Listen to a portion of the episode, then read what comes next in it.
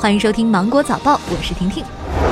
人社部表示，要做好因为履职工作职责感染病毒的医护及相关工作人员有关保障工作，落实疫情防治人员临时性工作补助政策。企业不得开除因为疫情防控导致不能够提供正常劳动的企业职工。国家林草局表示，要全面禁止人工繁殖场所野生动物转运贩卖，禁止一切形式的野生动物交易。国家医保局发布消息。将此前针对确诊病人建立的综合保障政策覆盖范围扩大到卫生健康委诊疗指南明确的疑似病人，免除疑似病人个人负担。银保监会下发通知，对受到疫情影响暂时失去收入来源的人群，要在信贷政策上予以适当倾斜，灵活调整住房按揭、信用卡等个人信贷还款安排，合理延后还款期限。交通运输部昨天发布通知，收费公路免收小型客车通行费政策截止时间延长至二月二号二十四点。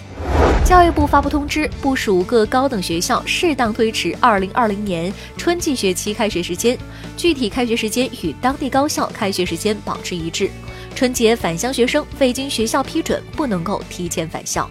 财政部发布通知，原定于一月二十二号零点至一月三十一号二十四点的彩票市场休市安排，调整为一月二十二号零点至二月九号二十四点。休市期间，停止全国各类彩票游戏含即开型彩票的日常销售、开兑奖、营销、促销、宣传等活动。彩票发行、销售机构原计划在此期间开展的彩票相关活动，应一并进行调整，并及时做好对外公告和解释工作。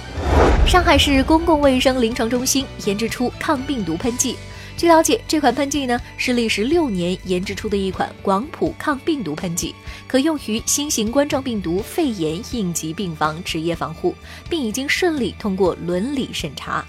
由于这一喷剂需要一定的生产工艺，无法在短期内大规模生产，目前只能够供应给一线的医护人员。国家医疗专家组成员、北京地坛医院感染性疾病诊疗与研究中心首席专家李兴旺表示，目前从病毒特点来看，主要是通过呼吸道传染，预防时更应该注意戴上口罩并减少近距离接触。近距离的衡量标准是一米左右，即一到两米之间。新型冠状病毒可以通过接触传播，如果手被污染，揉眼睛也会造成影响。注意戴口罩、勤洗手，对减少个人感染风险很有帮助。